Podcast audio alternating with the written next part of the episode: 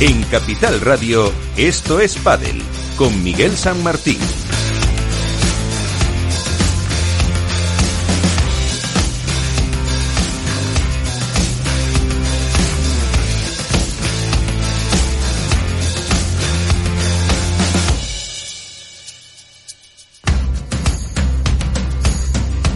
Y Félix Franco en la parte técnica, como siempre, dirigiendo los mandos de este programa que cuenta hoy con Alberto Bote de la Dormilona de As, eh, Padel Club. ¿Qué tal? Muy buenas. Buenas noches, Miguel, compañeros, ¿cómo estáis? Muy bien. Eh, Iván Hernández, Contrapared, ¿qué tal? Muy buenas. Hola, Miguel, buenas noches, Alberto en una semana en la que vamos a analizar qué pasó en, Viena con esos eh, triunfos que ahora nos detallará eh, Iván en la sección de actualidad de pues eh, Sanio y de Tapia que se imponían a los número uno y de las eh, número dos en chicas que se imponían también a las eh, número uno en dos finales, la verdad que muy interesantes. ¿Qué va a pasar en Toulouse en la próxima cita que ya está empezando? Ya están disputándose las previas de este torneo y toda la actualidad del pádel que como siempre nos resume ahora Contrapared.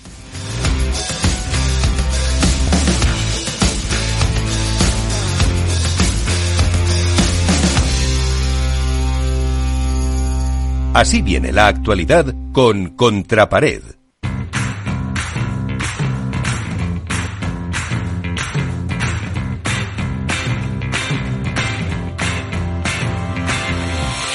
Y como comentaba, la primera parada es eh, qué pasó en Viena, Iván.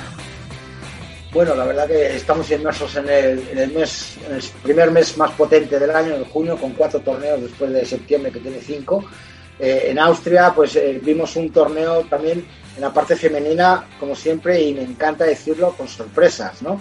Eh, la sorpresa esta vez llegó por una jovencísima Jensen, con 17 años, sin la mesa, en la cual pues se cargaron nada más y nada menos que a, Bea Ortega, perdón, a Bea, González y Martita Ortega en octavos de final, en, perdón, sí, en, octavos de final, en cuartos de final eliminaron a Talabana de Araujo y bueno, ya cayeron eh, con honores, por decirlo de alguna manera, y con, con, el, con la cara bien alta en semifinales entre, entre, Ari Sánchez y Paula José María por 7-5, 5-7, 5-7, que yo creo que fue para mí el partido del torneo.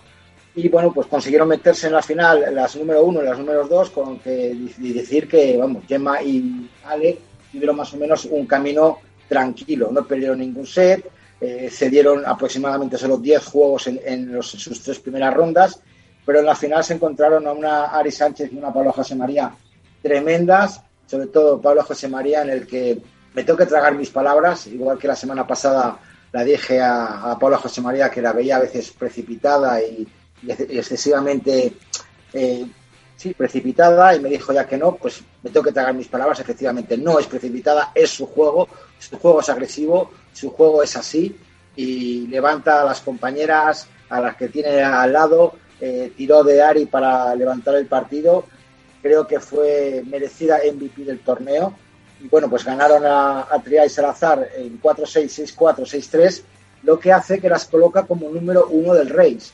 Eh, siempre hemos dicho que el padre femenino está muy igualado y hemos visto que ahora, pues eh, en el race del año 2022, pues se han colocado Pablo Ayari como número uno. Bueno, en este torneo de Francia ya no, porque ya estaba hecho el torneo de cuadro, pero me imagino que para el máster de Valladolid, que empieza este próximo fin de semana, las tendremos que ver como número uno del cuadro. Eh, en la parte masculina, bueno, pues eh, los número uno, Galán y Lebrón, tuvieron un camino también más o menos tranquilo no cedieron muchos juegos. El, partido más complicado quizá fue el de octavos de final contra Fernández y Diestro, 6-2-7-5, y se llegaron a, la final, que es lo que supuestamente era de esperar, era una pista más o menos lenta, que también salía, eh, no parecía que, la, bola saliera, pero estos tíos, Galán y Lebrón, las hacen sacar desde una pista en el Polo Norte. Por la otra parte del cuadro, Sancho Gutiérrez y Tapia se encontraron con un regalito en el primer octavos de final que no pudieron jugar por la lesión de Lucas Bergamini, que le mandamos un abrazo y que se recupere pronto. Luego, pues tuvieron un partido bastante duro, lo estuve yo viendo en cuartos de final contra Mike Yanguas y Coque Nieto, que ganaron en dos tiebreak 7-6, 7-6, con muchísimo sufrimiento, se lo pudo llevar cualquiera de las dos parejas. Y bueno, en semifinales se encontraron de nuevo con, con su pareja habitual de baile este año, que es Navarro Dineno, y esta vez 7-6-6-1, demostrando una superioridad en el segundo set realmente increíble.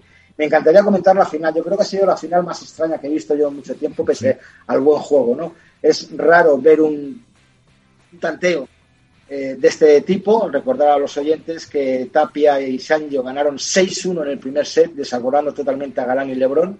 No sabemos lo que pasó en el banquillo, pero de repente les devolvieron un 6-0. Fue realmente espectacular la reacción de los número uno, con presión, no sabiendo defenderse Tapia ni Sancho sabiendo por, dónde meter la bola. Y luego ya en el tercer set, que fue cuando más o menos se equilibraron las, las, las palas, por decirlo las espadas, un tiebreak brutal, tremendo, eh, hizo que Sancho y Tapia se llevaran su tercer torneo del año, 7-6, y, bueno, iguala muchísimo la, la de este año.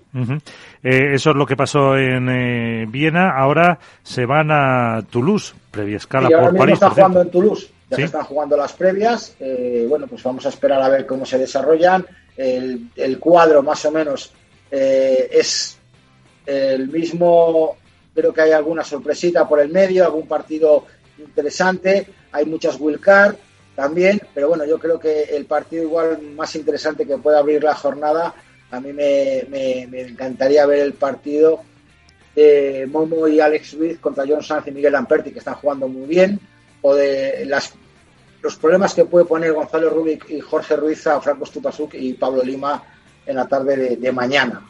En chicas, pues bueno, en chicas más o menos lo previsible. Lo que lo único que estamos diciendo que el padre femenino varía mucho, pero sigo diciendo que el del femenino hasta cuartos de final es lo de siempre, excepto el batacazo de Bea y, Bea y Martita en, octavos. Pero bueno, luego haremos la porra y veremos a ver cómo, avanzamos. Eh, ¿Y qué ha pasado con la Federación Española de Tenis, perdón, de pádel contra la Federación Internacional de Tenis? Bueno, al parecer ha habido una, una asamblea general de la Federación Internacional de Tenis el, año pasado, en la cual eh, avisaba a sus federaciones nacionales del crecimiento del pádel y las daba órdenes de que a finales de este año iban a sacar una especie de estrategia para intentar acaparar el poder del pádel, por decirlo de alguna manera, o a intentar eh, manejar las riendas del pádel en las federaciones, el pádel mundial o el pádel regional.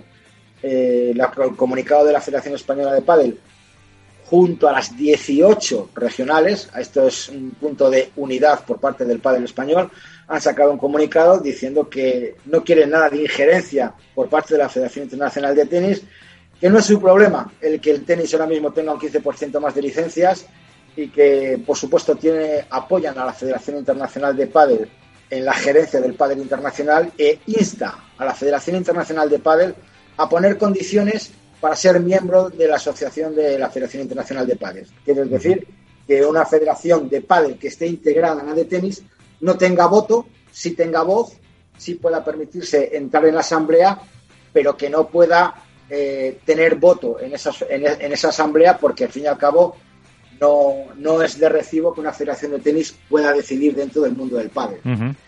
Me parece que aquí Luigi Carraro tiene, va a tener que, que, desenvolverse de alguna manera, porque al fin y al cabo hay tres federaciones muy potentes que son la Federación Italiana de, de Tenis, la Federación Francesa de Tenis y la Federación Catarí de Tenis, que son las que manejan el pádel en esos países y al fin y al cabo se ha celebrado el, el, Mayor de Italia, se va a celebrar el de Roland Garros y, la Federación de Qatar de tenis también es la que está detrás justo los tres mayor en tres países donde eh, la Federación, de, tenis engloba, engloba el pádel. Engloba la de pádel. Yo creo que ahí eh, Luigi Carraro tendrá que, que, decidir. Él cuenta con el apoyo de las federaciones internacionales y tendrá que hacer uso de, esa decisión, de esa solicitud que han hecho las federaciones, de que las federaciones que, integren tenis y pádel no tengan voto, si puedan salir, eh, asistir a la asamblea, pero que no tengan voto dentro de la asamblea de la Federación Internacional. Y por último, un apunte de la Federación Catalana. La Federación Catalana de Padel ha decidido no apostar por el circuito Next de World Padel Tour. Eh, las, las razones que alegan son las que pueden alterar los cuadros de las federaciones y de sus ligas. Eh, la, única coincidencia que me, que, me, que, me hace, que me ha llegado a mí es que justo esta semana, cuando han anunciado la Federación Catalana que no van a hacer los Next de World del Tour, estaba Luigi Carraro por Barcelona. No sé si tiene alguna casualidad o causalidad, pero bueno, ha coincidido ese hecho. No creo que tenga nada que ver, yo creo que es una decisión más personal de la Federación Catalana por las discrepancias a lo mejor que pueda tener con la Federación Española de Padel ahora. Pero bueno, es una pena que, que la Federación catalana de, no haga esos torneos, cuando hemos visto, por ejemplo, esta última fin de semana que en Baleares se ha hecho un torneo Next y en Valencia también y están dando buen resultado. Pues eh, Iván, eh, muchísimas gracias y entramos ya en debate.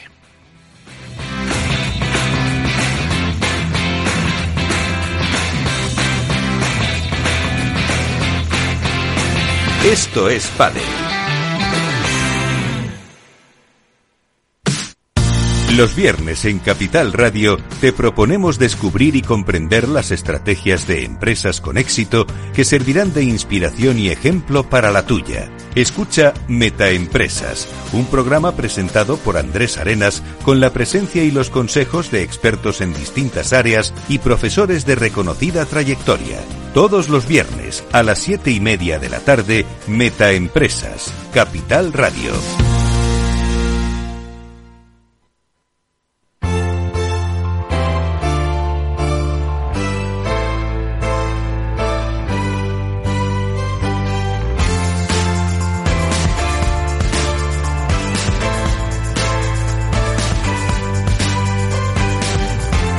En esto es comienza el debate.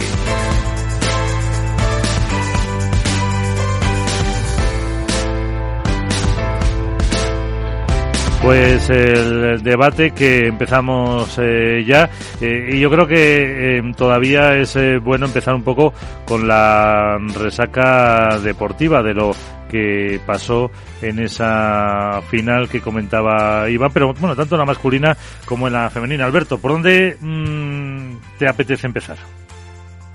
Bueno, yo creo que, lo bonito es que la competición no para, ¿no? Que cada torneo fagocita al anterior, eh, apenas deja tiempo para el balance, por lo menos por parte de los jugadores. La resaca es corta, pero yo creo que hay muchas lecturas que hacer. Eh, coincido con Iván en que la final masculina para mí es de las más atípicas que, he vivido, por lo menos a nivel de final, no, de partido, supongo que habrá muchos encuentros así, pero sí que entre parejas tan parejas, valga la redundancia, eh, que se den los, eh, los resultados del primer y segundo set es un poco anómalo.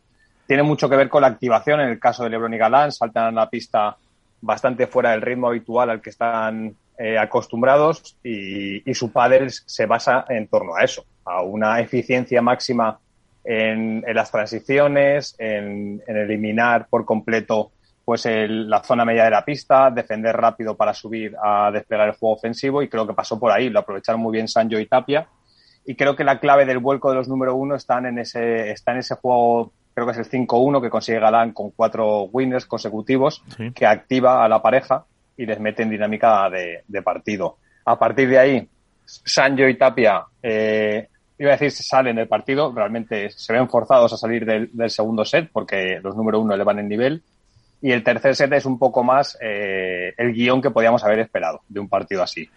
Y el, mérito, todo para mí, sinceramente, y creo que los pocos se lo lleva Tapia porque evidentemente entra por el ojo, porque tiene un talento infinito, eh, es de esos jugadores con tendencia al highlight y hacer cosas que nunca dejan de sorprenderte, pero para mí el, el MVP, no sé si moral o por lo menos eh, el pueblo, eh, para mí es Sancho. Sancho eh, fue capaz de meter en dinámica positiva a su compañero, le sacó de una racha negativa que el mismo Tapia reconoció, que se quería ir a casa cuando estaba en el tercer set porque se veía fuera del propio ritmo de partido.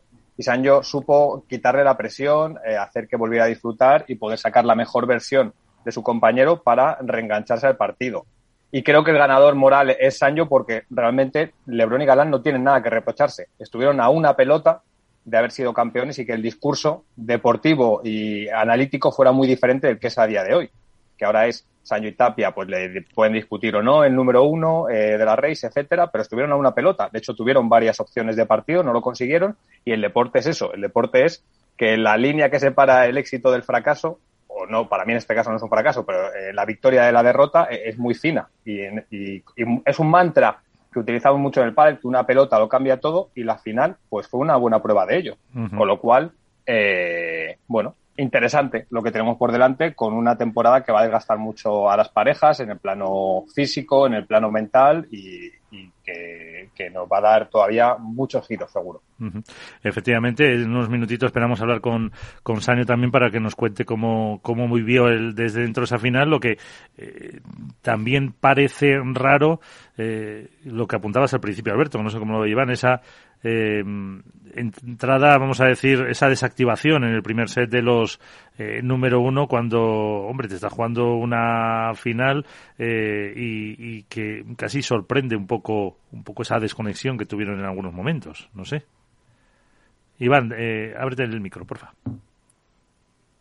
Yo no sé si fue desconexión o que Sancho y Tapia salieron con la lección bien aprendida de otros, de otros torneos que han jugado con ellos en que tenían que salir a muerte desde el principio.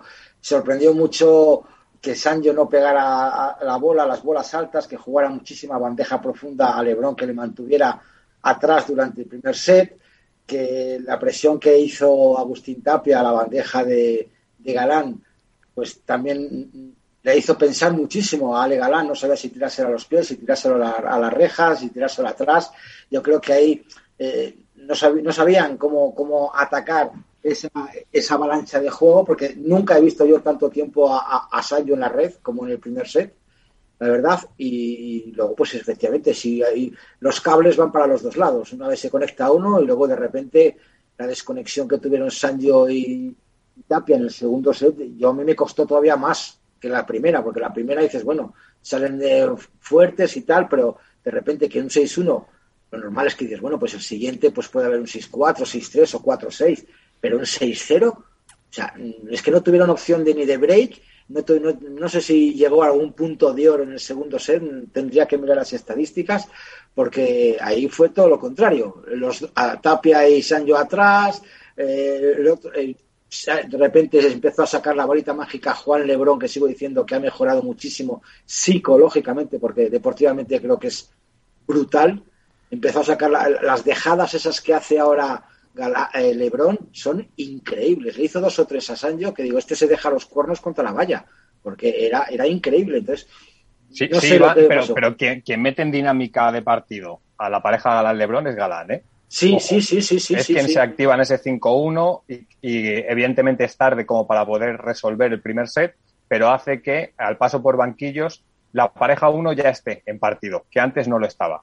Y en este caso eh, permitió, y creo que tú has dado una de las claves, que es que Sancho y Tapia hicieron pensar a, a Lebron y a Galán. Lebron y Galán es una pareja que funciona con unos automatismos claros, que tiene ya unas jugadas preestablecidas entre ellos que saben de memoria y les obligaron a, cambiar su, su, esquema de juego. Y a partir de ahí, pues evidentemente necesita buscar soluciones a lo que te está planteando la pareja rival. Y les costó. Les costó porque no entraron con la activación que suelen hacerlo. Es una pareja que desde la primera volea te presiona mucho y con lo cual te obliga a que el globo no sea de calidad y a partir del juego aéreo es cuando evidentemente va a buscar el winner y tiene una, un catálogo de recursos, eh, diría que es el más abundante que existe en el pádel mundial.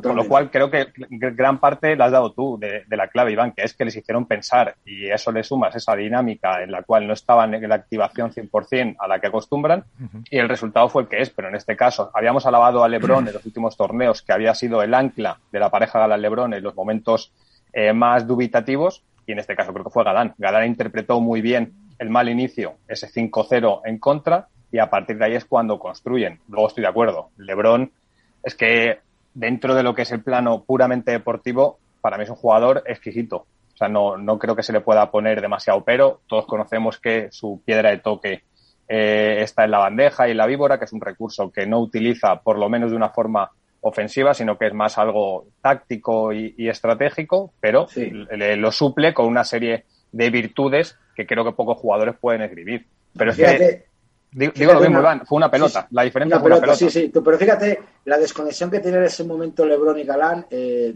no sé si se acuerda la gente, ¿te acuerdas tú? Un, cuando iban con el 4-0 y 0-30, un remate que hace Tapia que la toca Galán así de espaldas y parece que la bola se va a quedar en el medio y llega el Lebron y la toca. Sí. sí. o sea, como diciendo, la toco porque no va a llegar. Y claro, Galán se queda así diciendo, ¿qué has hecho? Si sí que pasaba. Eh, sí, Galán le da casi pegado al cristal a la, bola. Ahí se ve que no había nada de conexión o que, estaba Lebron fuera del partido. Ahí habría que ver lo que hubiera pasado si hubiera sido al revés, las caritas y los gestos. Yo creo que ahí eh, Galán actuó de forma correcta, le dijo, bueno, no pasa nada, estamos ahora mismo en, en caída libre, vamos a intentar levantarlo y efectivamente con el 5-1 eh, Galán ya se le vio en ese juego que ganaron que se volvió a activar y bueno, las consecuencias están ahí. Un 6-0 no se le mete fácil a Sancho Tapia. ¿eh? Realmente es como si se hubieran quemado capítulos que eran eh, ineficientes para la resolución, ¿no? Vamos al tercero ya. El segundo set no, no contaran y fue a partir del tercero. De hecho, un miembro, bueno, una miembro de, de, este programa, que Mónica, eh, preguntó, ¿se resuelve en el tiebreak? y al final como que intentó no de, reivindicar que lo había vaticinado yo dije la próxima vez afírmalo en lugar de preguntarlo porque me parecía que estaba bien tirado pero pero era difícil después de los dos primeros sets vaticinar por dónde iba a ir porque de un 6-1 pasamos a un 6-0 estamos pasando de una racha de cinco juegos consecutivos por parte de la pareja 3 a una racha consecutiva de 6 por parte de la 1, con lo cual era, era muy complicado. Y dio la sensación que ah, es como cuando en un libro los primeros capítulos sabes que al final es un poco la introducción, ¿no? Al nudo y al desenlace. Y aparte, los dos primeros sets no sé si llegaron a, a, la hora de juego. No, fueron, no, no, fue. Fue uno de 24 y uno de 27. Bueno, primero creo que fue el primero 27 y el segundo 24. 45 minutos. En cambio, el segundo set ya fue de una hora y 10 minutos, más o menos. O sea, es lo que dices tú, eh, es como la, cuando te pones una serie de Netflix y ves la introducción y dices, bueno, el siguiente capítulo, paso, paso, paso hasta que llegue la chicha. Sí, o cuando te dan el botón de omitir introducción, ¿no? efectivamente. Cuando, ya sabes que... hemos, dado a ese botón y vamos al partido bueno, que es el, tercer sello. El tercer sello creo que fue espectacular, con muchísimo juego, con muchísimo volumen de, de trabajo. Yo creo que fue una final bonita en el tercer sello. Los dos primeros, bueno, ahí están. Son bueno, y, sobre todo que Sancho y Tapia se reivindican como, si no la pareja más en forma, que para mí son LeBron Galán, que siguen firmando finales o triunfos, pero como la, alternativa a los número uno, porque da la sensación que Navarro y Dineno no atraviesan por el mejor momento de la temporada. es, hay problemas, ¿eh? Ahí hay problemas.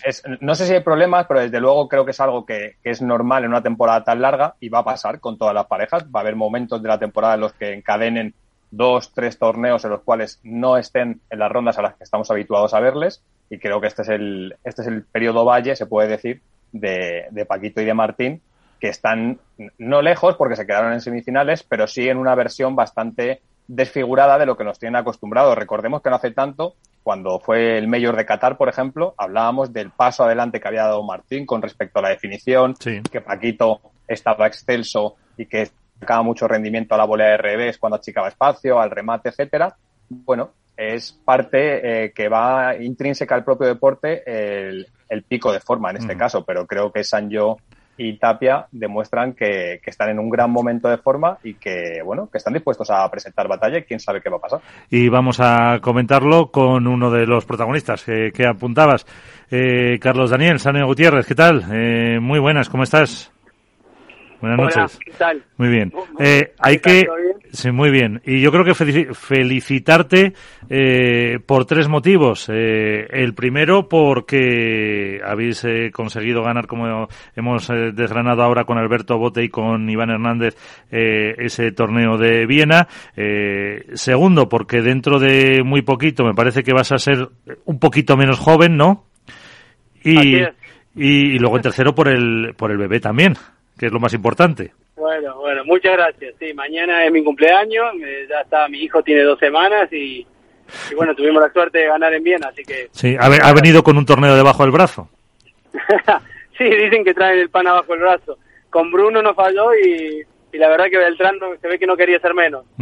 estábamos, eh, como te digo, hablando con Alberto y con Iván. Eh, desde dentro también se vio como desde fuera el partido así tan raro con esos dos primeros sets. Sí, fue un partido la verdad muy raro porque nosotros nos encontramos con un primer set donde fuimos muy superiores y de hecho en el banco, cuando nos vamos al descanso, yo le digo, le digo a Tapia para mantenerlo concentrado que no es la realidad. Le digo, no es real ni que nosotros le metamos 6-1 ni que ellos nos metan 6-1 nosotros. Para eso se tiene que dar dos cosas. que uno juegue muy bien y el otro muy mal. O sea que ellos van a mejorar, le digo, y el partido se puede emparejar. Y al partir del segundo set ellos encuentran un break en el 1-0, que yo pego una con la, con la punta y se nos van 3-0 en el, en el marcador y a partir de ahí creo que nosotros bajamos un poco el nivel, por eso se da el 6-0. Y yo creo que en el tercero fue un partido más real, ¿no? Fue creo que es la diferencia que hay entre las dos parejas. No creo que haya partidos donde sean claros ganadores ellos y o nosotros claros ganadores. Va a ser siempre muy muy muy apretado. De hecho, en Marbella perdemos 7-5 tercero y íbamos 2-0 arriba con saque en el tercero. Yo creo que todos los partidos tienden a ser muy apretados a partir de ahora. eh, como decía eh, Alberto, nos habéis, eh, yo creo, convertido ahora mismo en la alternativa real eh, a, a Lebron y Galán y con, con esas garantías y con esas posibilidades de triunfo. Bueno, nosotros desde que nos juntamos es, es a donde apuntamos. Lo que pasa que, bueno, eh, somos la pareja con menos trayectoria. Lebron Galán llevan tres años, Paquito y Martín están en su segundo año y nosotros llevamos siete meses. O sea, al final eh, hay un proceso hasta que te empezás a conocer, hasta que empezás a tener jugadas más, más claras como equipo y saber bien a qué, a qué juega cada pareja. Y creo que a partir de, de Bruselas nosotros poco a poco empezamos a encontrar eh, nuestra identidad. eh, Alberto, Iván, ahí tenéis a, a Dani. Buenas noches, Dani, ¿cómo estás? ¿Qué tal? Buenas noches. Eh, fue muy llamativo como en la flash interview posterior al partido, eh, el propio Tapia reconoció que tú habías conseguido meterle en dinámica del encuentro y que él, eh, hubo un momento incluso que se quería ir a casa, simbolizando que no se encontraba cómodo eh, en el propio encuentro. ¿Por dónde sí. pasa el, el, reenfocaros y ser capaces de engancharos a un encuentro que teníais a favor, con un primer set en el que, como tú has dicho, fuisteis muy superiores? El segundo, los número uno están impecables con ese 6-0. ¿Cómo os reenfocáis en el tercer set, sabiendo que los número uno ya están en su prime y que, tenéis delante pues a la mejor pareja hoy en día de, del pádel? Bueno, mira, yo por mi parte tengo muchos partidos ya jugados encima. ya como, di, como dijeron antes, mañana cumplo 38 años, así que eh, tengo muchos partidos encima, sé que hay muchos partidos que arrancan muy mal o se tuercen en la mitad, pero siempre se puede levantar. Es, es un deporte que no tiene tiempo, hasta que no ganan la última o no ganan la última el partido no termina.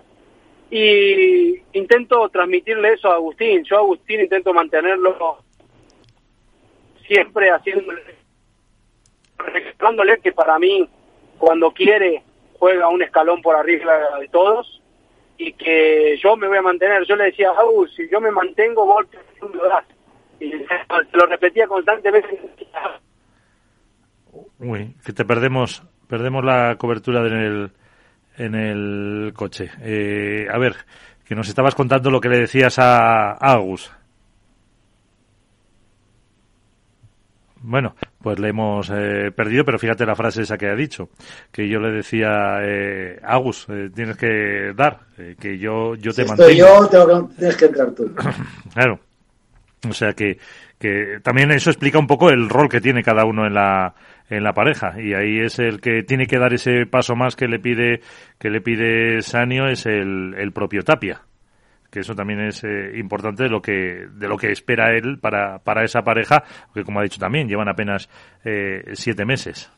Bueno porque sobre todo todos sabemos que Tapia en su momento álgido eh, es un jugador desequilibrante que condiciona muchísimo el juego de, de los rivales pero no puede funcionar a fogonazos. No puede ir a, rachas en eh, los que te suma mucho y otros momentos en los que en los que se sale de, de por dónde va el encuentro creo hay que partidos que es montaña rusa no Alberto sí, creo creo que es complicado ¿eh? el, el, papel y, y, lo publiqué además en redes sociales creo que es muy complicado el estilo de juego que tiene un Tapia por ejemplo o un Coello eh, que están exigidos a tocar poco y tocar de una forma muy eficiente y siempre generando o ganando la, el nivel de exigencia y, y, es algo que le pasaba al propio Sancho eh, el año pasado y seguro que ahora se lo podemos preguntar le pasaba con Vela el juego pasaba Eso. por Vela constantemente uh -huh. Y Sancho era el que estaba exigido a tocar y tocar de una forma eh, pues siempre rozando el sobresaliente o superándolo incluso bueno incluso cual, y a Vela le pasaría lo mismo con Tapia Efectivamente, sí. Lo que pasa es que también, bueno, hubo ahí una, lo de las posiciones y demás que, era, que era un poco diferente. Pero en el caso de Tapia, eh, eh, juega mucho a, su favor, que es muy joven todavía. Nos hemos acostumbrado a que Tapia eh, esté peleando por finales, por títulos y demás, pero claro, tiene 20, 21 años nada más. Y, y Dani, como, como estaba diciendo, pues va a cumplir 38. Al final, toda la experiencia y el bagaje que tiene detrás le permite tener herramientas para afrontar este tipo de situaciones. Pues eh, ya está, ya han desvelado tu edad, eh, Dani. Yo que no la quería decir. No, no tengo ningún problema, me siento me siento muy bien con mis 38 años. ¿eh? bueno, que nos estabas contando un poco antes de que se cortara eso, lo que le decías tú un poco en el partido a Agustín. Bueno, que, les contaba que yo les repetía permanentemente que si yo me mantenía al nivel que estaba jugando el domingo, él en algún momento me daba el partido. Y yo se lo repetía constantemente. Le digo, no te preocupes, vamos a seguir cerca, vamos a seguir luchando. Yo sé que si me mantengo, bueno, en algún momento me da el partido. Y pasó tal cual. Llegó el tiebreak y sacó a la mejor versión que tiene y jugó un tiebreak espectacular. Dani, has dicho que para ti Tapia es el mejor jugador, o sea, cuando está en su mejor nivel, es el mejor jugador del circuito. No, hay un jugador que para mí está muy por encima de, todos, hoy por hoy. ¿Qué es? Que es Alejandro Galán. Ah, mira. O sea que ahí, ahí lo tienes, lo tienes, pero vamos, que con eh, Tapia se puede también eh, equilibrar casi casi con la diferencia un poco de cuando le faltan un, un par de añitos más.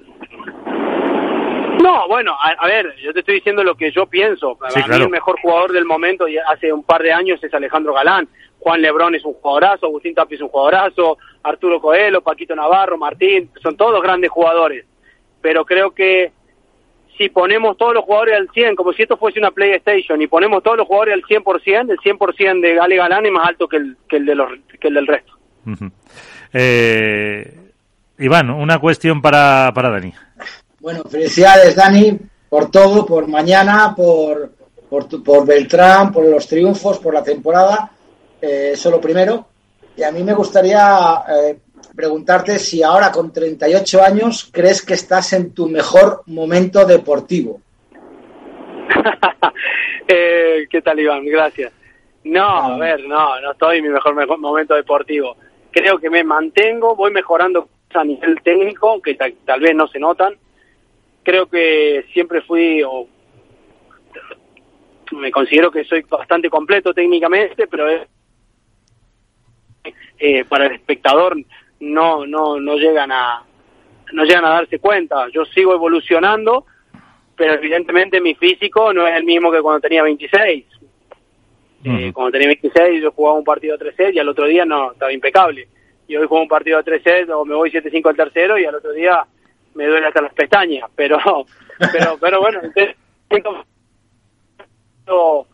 eso sí me cuido mucho más que cuando tenía 26, eh, voy al límite en todo, eh, tomo como que ya no es tanto la cantidad de horas que le meto a un entrenamiento, sino la calidad, y así en todo.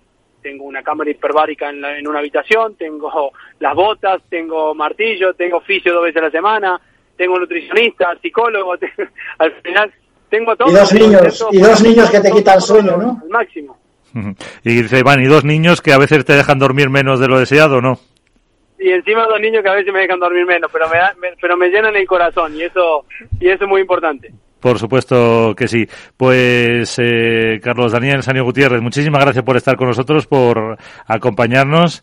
Eh, feliz cumpleaños y como dice mi amigo Vicente Ortega de Radio Marca, que estás hecho un pincel.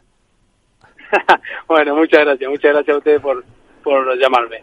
Un abrazo con el análisis de lo que pasó en esa eh, final eh, rara de los chicos y con ese mensaje también de que, fíjate, eh, para él el mejor eh, Ale Galán. A mí me sorprende. No, De, hecho, creo que nuestras caras. Que me parece el titular, me parece el titular y las caras que hemos puesto. Es el titular, o sea, tú imagínate Dios no, no lo sé lo que va a pasar de aquí a final de año o a, corto o largo plazo, pero imagínate una pareja Sancho Ale Galán. Pero más, ¿eh? pero, pero, más allá de eso, que podría darse en un futuro hipotético, yo sabéis que sigo creyendo que el recorrido de los número uno eh, es muy largo. largo sí. Eh, pero ¿cómo cambia ¿no? la, percepción eh, según la óptica desde que se mire? Porque desde fuera yo, por ejemplo, he mantenido que para mí Paquito Navarro es el mejor jugador de revés que existía en los últimos dos años. Eh, Lebron, pues todos decimos que es el más talentoso. Tapia, que cuando alcanza eso, su prime, pues eh, tiene cotas de, de brillantez que, que ninguno creemos que puede llegar a alcanzar otro y sin embargo, muchas veces a lo mejor obviamos el juego de, de Ale Galán porque a lo mejor no es tan llamativo en, lo técnico, en lo espectacular y Sancho Gutiérrez no solo dice que es el mejor jugador que existe en el pádel a día de hoy, sino que dice que es el mejor jugador en los últimos dos años. Con lo cual, la óptica del, del que está fuera, como somos nosotros, y desde la tenemos borrosa. Es muy diferente. La tenemos borrosa. Desde dentro ellos ven otra cosa, está claro. Que, también digo, no significa, como él dice, que tenga la razón. Es decir, él dice que es su opinión. Claro. Pero creo que la opinión de Sancho Gutiérrez eh, está bastante eh, cualificada. claro, claro. Pues eh, así hemos analizado la final eh, masculina. Eh, vamos a hablar algo de la femenina. Y otro de los que saben mucho en esto del pádel, bueno, muchísimo, muchísimo, es el Mister que estaba ahí sentado en el banquillo en Viena con Paula y con Ari, que es Miguel Cirilli. Miguel, ¿qué tal? muy buenas. Gracias por acompañarnos unos minutitos. ¿Qué tal? ¿Cómo estamos? ¿Todo bien? Muy bien, muy bien. Eh, con Iván Hernández, con eh, Alberto Bote, comentando un poco eh, lo que pasó en eh, Viena y, y, decíamos, hemos estado hablando con Sanio de, de esa final tan rara. ¿Cómo viste tú la de la de chicas ahí desde desde el, el banquillo con, bueno, al final el triunfo que llevasteis? A ver, la vi dentro de lo que esperábamos una final, digamos, eh, de tú a tú, muy complicada, con diferentes momentos, más que nada emocionales de las dos parejas. Eh, las chicas, la verdad, que jugaron muy bien durante mucho tiempo. Y, bueno, se terminó decantando en el tercer set a partir del, del tres iguales. Eh, creo que se podría haber decantado antes, pero bueno, esto no es una fórmula no es una fórmula matemática, por supuesto. eh, ¿Dónde estuvo un poco la, la clave?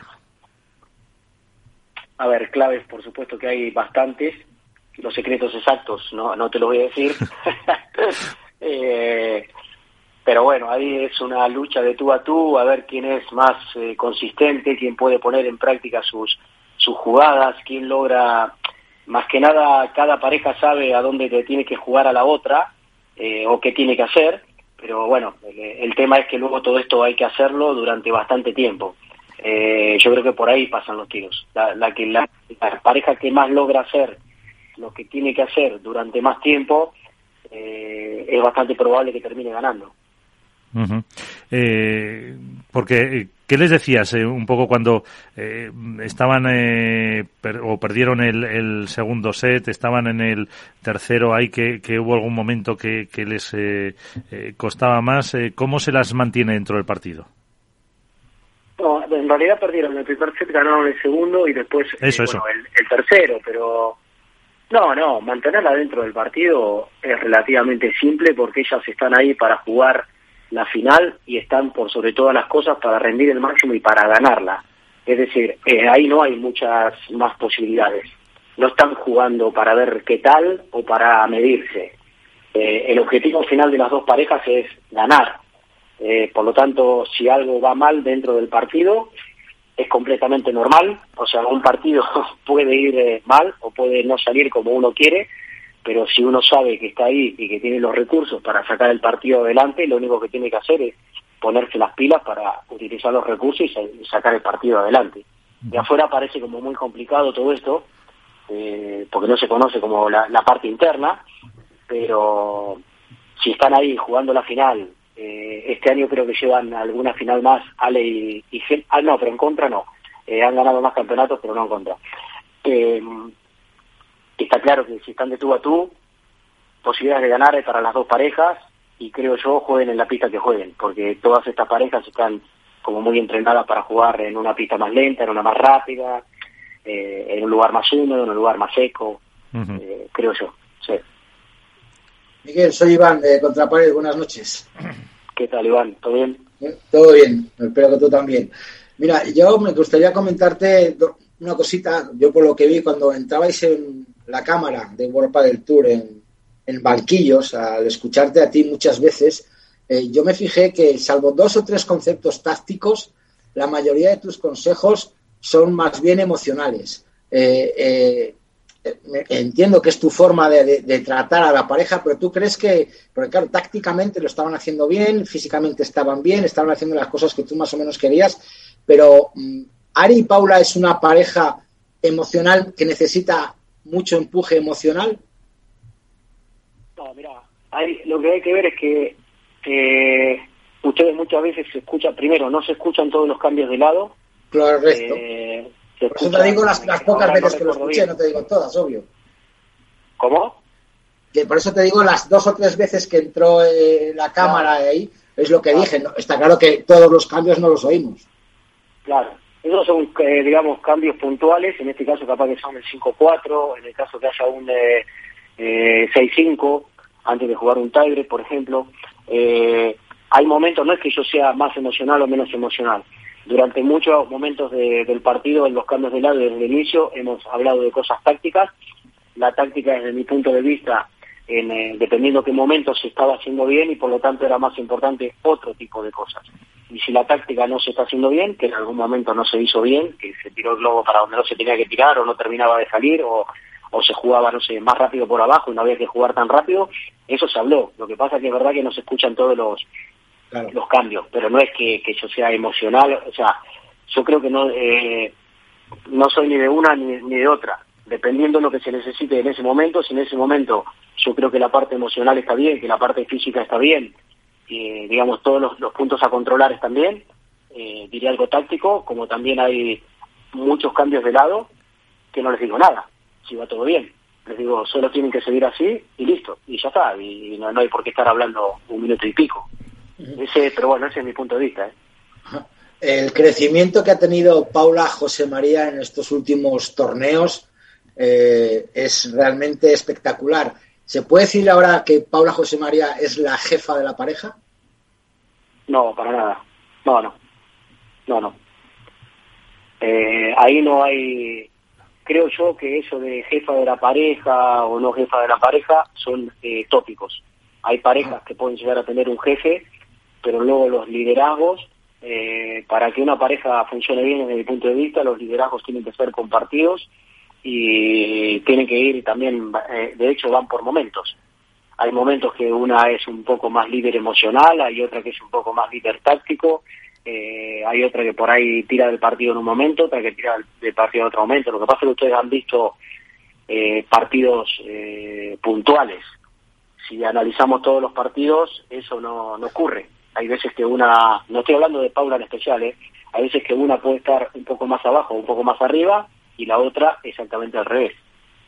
Lo que pasa es que es verdad que en la final, desde mi punto de vista, Paula jugó muy bien, se agarró al partido, eh, creo que, digamos, eh, a, nivel eh, más que táctico, a nivel emocional le, puso mucho, y bueno, y en otros partidos los, los ha sacado Ari. No, no. Buenas noches, Miguel, ¿cómo estás? Soy Alberto Bote. ¿Qué tal?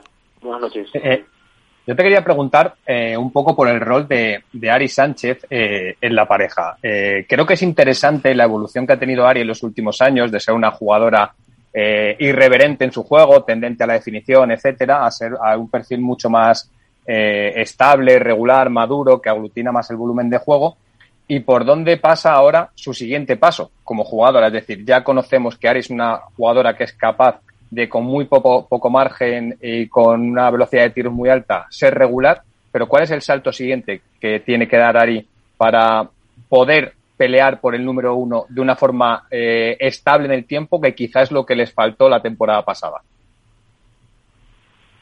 Mira, yo creo que a esta altura del año está claro que están peleando de una forma estable por el número uno. A ver, la, la verdad que la race no la he mirado, no, no me preocupa demasiado. Sé que están como bastante cerca, no sé ahora quién está. están de pareja uno, están de pareja me da lo mismo, bueno, me da lo mismo porque queda mucho año por delante, pero creo que están de tú a tú eh, en este momento de una forma consistente, porque hay que partir de la base de que Ari fue a jugar eh, un torneo eh, lesionada, que no, digamos, que, que, perdimos el primer partido y eso es mucha diferencia, y ahora mismo estamos ahí. Y habiendo, digamos, eh, venían con una buena racha, tienen ese torneo que, bueno, ahí bajan un poco el rendimiento, el otro torneo tampoco no fue muy bueno, si no recuerdo mal, creo que perdieron en, eh, no me acuerdo si en octavos o en cuartos, y luego ganaron Marbella y ganaron este. O sea que consistentes están siendo consistentes. Hay, hay que buscar, hay que mirar todo. Eh, no es lo mismo venir de una lesión que te quita un poco de confianza, eh, o venir de ganar y justo tener un parón cuando realmente ganar seguido es importante para la confianza. Entonces, ¿cuál es el próximo salto de Ari? Yo eh, no, no, lo sé, lo tenemos que ir eh, mirando. Yo creo que la, la, clave en el pádel de hoy, más que salto en cuanto a, a lo que hay que hacer, digamos, en, en, lo táctico, en lo técnico, etcétera, eh, la clave de, cualquiera que, si, que quiera ser número uno es la consistencia mental. Esa es una clave importantísima.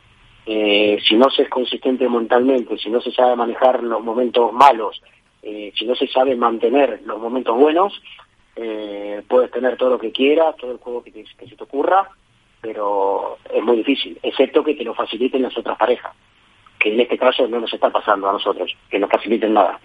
Los partidos hemos tenido que ganar, la semifinal fue durísima, tres horas diez minutos, la final eh, fue durísima también, entonces creo que, que, por ahí van los tiros. Uh -huh. ¿Y, ¿Y, cómo están de fortaleza mental, eh, Ari y Paula? Yo creo que desde mi punto de vista creo que están eh, muy bien. Eh, si no estuviesen muy bien, eh, no sé si de afuera, eh, bueno, ustedes o la gente, digamos, de, del día a día se da cuenta de lo duro que es ganar este tipo de partidos. O, por ejemplo, no sé, lo duro que fue ganar el sábado y después de tres horas, diez minutos de jugar el sábado, el domingo a las 11 de la mañana juegan una final. Sí. Eh, muy dura, muy cerrada, por lo que sea muy dura, porque lo han hecho mejor o peor durante el partido, da, da, igual eso. Pero en definitiva, muy dura, porque lo único que les entra en la cabeza es que la quieren ganar. Entonces, eso es muy duro. Si tú no estás fuerte mentalmente y cuando ves que en un partido eh, no te regalan la pelota, porque si tú me dices, Gema y Ale jugaron mal, desde mi punto de vista no jugaron mal, no, no es que, que nos regalaron eh, los puntos gratuitamente. Yo no recuerdo que nos hayan regalado muchos. ¿Me, ¿me entiendes? Sí, sí, sí. Entonces, si no estás bien, si no estás bien mentalmente, eso no, no se saca adelante. Puede venir el, el abandono, digamos, el, el bajar los brazos. Yo no vi que en ningún momento bajen los brazos, en ningún momento. Y nos rompieron un montón de veces el saque, porque esa pista estaba como muy para romper el saque. Pero bueno, siguieron tirando y, y a ver, la final, por lo menos este domingo, se la llevaron ellas. Uh -huh. eh, Miguel, me gustaría volver al sábado, al partido de semifinal contra Carla Mesa, vamos, contra Jensen y, y, Mesa, que fue un partido que te digo es durísimo, yo lo estuve viendo más de tres horas de juego.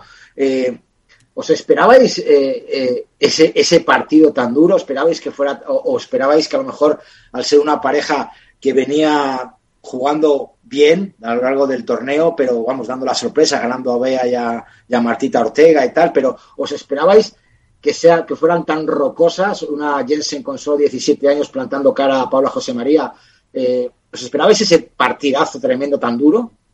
¿Os sorprendió? ¿Qué te sorprendió de esa pareja?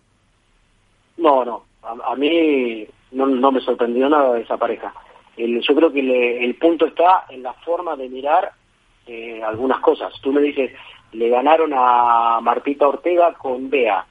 Eh, yo pensaba que le podían ganar a Martita con Bea, sí, lo pensaba. O sea, para mí no, no fue una sorpresa que, que le ganen. Eh, uno muchas veces mira los nombres y, y, los nombres son nombres, es verdad, es experiencia, lo que sea, pero también eh, si tú miras, eh, aparte de los nombres, la forma de jugar de las parejas eh, y te preparas para eso, eh, es bastante probable que no te sorprenda. Y nosotros sabíamos que ellas jugaban bien, que Jensen es, digamos, eh, muy rocosa, defiende muy bien, contraataca, bueno, con dos o tres pelotas, pero contraataca bien, se agarra la pista, corre, porque tiene 17 años y no tiene problema estar corriendo durante tres días seguidos. Carla tiene, sabemos que tiene muy buena mano, que te puede hacer un montón de cosas, la palabra no es cosas raras, pero digamos, te puede sorprender con tiros. Nosotros sabíamos que eso podía ser así. Y a eso se suma de que ellas en definitiva estando en la, en la semi no tienen nada que perder y nosotros tenemos mucho que perder. Porque nosotros, digamos, si perdemos la semi, eh, primero no está bien porque nuestro objetivo es ganar el campeonato y luego también perdemos puntos. Entonces, bueno, hay, todo esto hay que verlo de cara al futuro cuando, a ver, todas estas parejas se terminan viendo. Eh, en el futuro, cuando en vez de no tener nada que perder, tienen que ganar. Ahí es donde se nota, eh, digamos, cómo está jugando cada pareja. Eh, y la, la última, eh, ¿influye ahora mucho en esa preparación, eh, tanto física como psicológica, eh, estos torneos tan seguidos? Como decías tú, eh, terminaron de jugar ese partido de tres horas, la final, viaje ahora de Austria, después ahora a Toulouse. Y sí, claro que influye, porque primero porque el jugador de pádel no está acostumbrado a esto. No, ahora estamos hablando de, de, de, Ari y de Paula, pero el jugador de pádel en general no está acostumbrado a esto. Pues si tú me dices un jugador de tenis, sabe que termina el torneo, que se va para el otro, que no sé, por ahí está en Australia y de Australia se hace, no sé, 10.000 kilómetros y se va a otro lado. El jugador de pádel no está acostumbrado a esto. Por lo tanto, claro que tienen que estar preparadas mentalmente porque digamos, eh, al, al, en el pádel tú no poder elegir los torneos que vas a jugar, tenés que jugarlos, por lo menos hasta ahora, los tenés que jugar todos, entonces eso es importante no quemarte. La parte más importante de esto, aparte de, del cansancio no cansancio, porque están entrenadas para jugar, la parte más importante de esto es eh, lo que más sufren, pero no me refiero a Ari, a Paula, porque hablo con todos los jugadores, sí. eh, lo que más sufren es no poder estar en su casa, digamos, es decir, yo vuelvo no sé, un domingo, a, llego, imagínate, a las 10 de la noche y sé que el martes a la tarde me tengo que ir. Entonces, entre que estoy cansada y no sé qué, estoy en mi casa, eh, solo descansando, eh, no puedo sentarme, no sé, tres días seguidos a hacerme la comida, no sé qué, ir al supermercado, lo que se te ocurra, lo que tengas ganas de hacer. Entonces, yo creo que lo que más quema es eso. Entonces, hay que estar preparado para eso porque, en definitiva, es lo que toca. O sea, a ver, esto es simple o, o, te adaptás o no te adaptás, más posibilidades no hay, eh, porque no podés dejar de jugar un campeonato. Miguel, ¿estarás en Francia y en Valladolid? ¿Cómo? Que si vas a venir, vas a estar en Francia con las chicas y con los chicos, o cómo vais a hacer Gustavo Prato y tú para estar con los chicos y las chicas en Francia y Valladolid. En Francia le toca a Gustavo estar con chicos y chicas. Yo iré el viernes y me volveré el sábado a la noche que tengo que ir a hacer una acción de Cupra y ahí veré si va todo bien veré los cuartos y las semis, eh, espero que sí, que vaya todo bien, y a Valladolid eh, yo iré con las chicas y Gus estará con, eh, con los chicos, pero sí, ahí iré. No sé exactamente si iré el miércoles o el jueves, pero ahí estarás. voy... Sí, bueno, pues, esperamos, esper, espero verte en Valladolid. Ahí estarás con Iván. Sí, por supuesto. Ahí espero verte, que estará bastante fresquito. sí, sí, sí, te espera, te espera fresco, sí. Estamos regando la Plaza Mayor ya. Sí. Bueno, pues Miguel Siorilli, eh, muchísimas eh, gracias por estar con nosotros. Eh, pues descansa lo que puedas antes de, de estos viajes y enhorabuena. Hasta una próxima ocasión. Vale, muchísimas gracias, muchas gracias por la entrevista y nada, nos vemos en nada. Iván, te mando un abrazo fuerte, bueno, a todos les mando un abrazo fuerte y, y muchísimas gracias por todo. Muchas gracias a, al mister que estuvo ahí con, eh, pues eso, con las eh, chicas, con eh, Paula y con Bea y también hay que decir, como apuntabas, eh, Iván, que también llevan a, a Bela y a Coello. Sí, claro, son dos, son los mismos entrenadores llevan a, la, a, a las dos parejas, a, a Vela y Coello a Cuello por Gustavo y a Vela por Miguel. Y en las chicas, Ari con Miguel y Paula con, con Gustavo, pues se preguntaba cómo se iban a repartir estos, estos dos torneos. Así que bueno, parece ser que Miguel al fin y al cabo va a estar en Francia también en Valladolid, aunque en Francia no va a estar dirigiendo y en Valladolid parece ser que sí, sí. que va a estar dirigiendo a las chicas y no a los chicos. Veremos, habrá que hacer un análisis a final de temporada los resultados de cuando dirige uno y cuando dirige cuando dirige otro, a ver los resultados. Bueno, pues lo veremos. Estábamos hablando del eh, torneo de chicas cuando intervenía eh, Miguel Ciorilli y eh, la sorpresa, evidentemente, pues eh, Claudia, bueno, Jensen y, y Clau, no, y, Claudia Jensen y Carla Mesa. Y Carla, no sé. Carla Mesa. las, quizás lo más destacado del torneo, al margen de la final, en categoría femenina. Sin duda pero claro. o sea, lo más destacado es una pareja que ya venía haciendo buenos buenos resultados. Creo que Jensen eh, está dando pasos agigantados para bueno hacer buenas eh, un poco las predicciones de que apuntan a, que es una de las jugadoras del futuro en este deporte. Todavía es muy muy muy muy joven muy joven extremadamente joven. Pero para los que llevamos tiempo eh, sabiendo cuál es su capacidad y por dónde puede ir su evolución pues yo creo que es una alegría y creo que su irrupción eh, es positiva para un pádel femenino que evidentemente siempre nos centramos en el masculino y en las jóvenes promesas eh, y demás, pero que haya una jugadora con la edad que tiene que dé un golpe encima de la mesa y ya no solo que se meta en semifinales, que es lo llamativo, sino el partido de semifinales que hace. Es verdad que Carla juega mucho y muy bien. A mí no me sorprende porque Carla también es una jugadora muy habitual del circuito madrileño, de los cuadros de World del Tour, con lo cual, bueno, es la consecuencia lógica del trabajo bien hecho, pero me llamó la atención especialmente la solvencia y la personalidad que esgrimió Jensen en semifinales, siendo capaz de, bueno, de maniatar a Paula José María en un cruzado. Fíjate una cosa, Alberto, en, cuartos de final en Marbella, creo recordar que se encontraron eh, Carla y Claudia con Paula José María y Ari Sánchez en cuartos de final y perdieron 6-1, 6-1 y de repente en el siguiente torneo se encuentran en semifinales y es una batalla a muerte en tres sets de, que se metieron en el primer set en el bolsillo 7-5 y luego, bueno, sí, le dieron la vuelta 5-7, 5-7, pero la diferencia de un torneo a otro, uno es al aire libre, otro es indoor, eh, calor, fresco, pero bueno, de un 6-1, 6-1 a plantar cara a todas unas número 2, creo que, que ahí dice mucho del juego de Jensen, agresivo, y del, por decirlo de alguna manera, el juego silencioso de Carla. A mí me encanta esa, esa mujer porque es, no hace mucho ruido, es lo que dice Miguel le tiene mucho golpe oculto, esconde mucho la bandeja, la salida de pared. Eh, yo creo que, bueno, que es una sorpresa y siempre es bueno que en el pádel femenino surjan nuevas caras en, las rondas finales. Sí, y, que también es necesario para la propia evolución de, del deporte. En el pádel masculino quizá eh, la rebelión en las zonas altas de, los cuadros son más tempranas.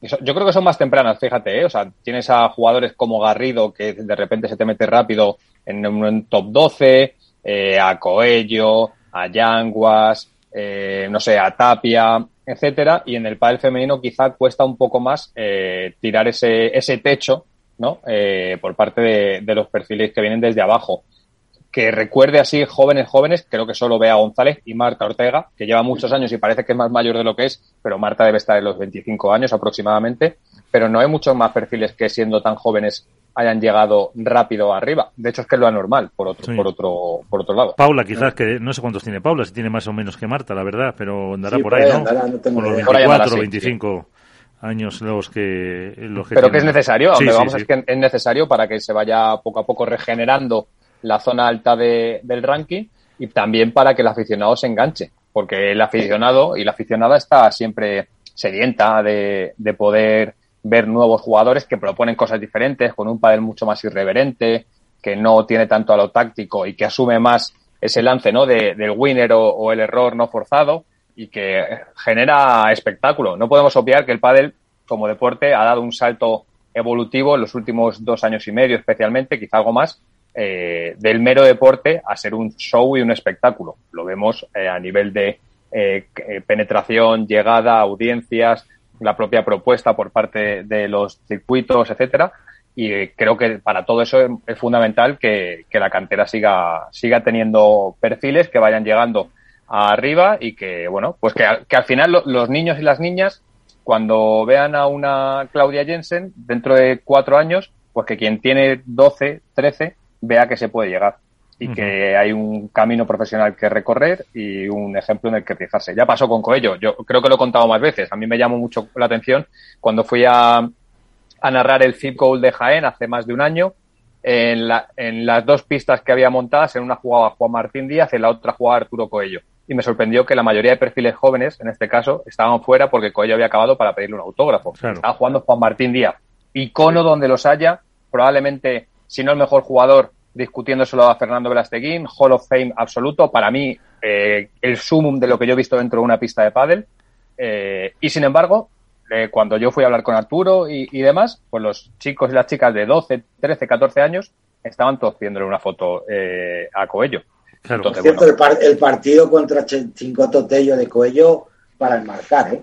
para enmarcar el, el 6-0-6-2 que metieron eh, Coello y Vela, Chingote Coello en, en, en, el partido de, de, cuartos de final. Yo lo, dijeron, lo, dijo el mismo Vela, el mismo Coello, creo que fue el mejor partido de Coello que he visto yo en mucho tiempo, después del, del Premier de Italia que, que, se tiraron también en, en, semifinales. Pero bueno, y respecto a lo de las edades, estaba mirándolo. Marta Ortega ha hecho 25 este año y Paula José María hace 26 el 31 de octubre. O sea, son de la. Sí, la misma quinta. Un, año de, un año de, diferencia, más o menos. Sí. sí. sí, lo que pasa es que con Marta, como despuntó tanto. La llevamos viendo desde el mundo y, claro, y demás. O sea, es que campeona del mundo desde infantil.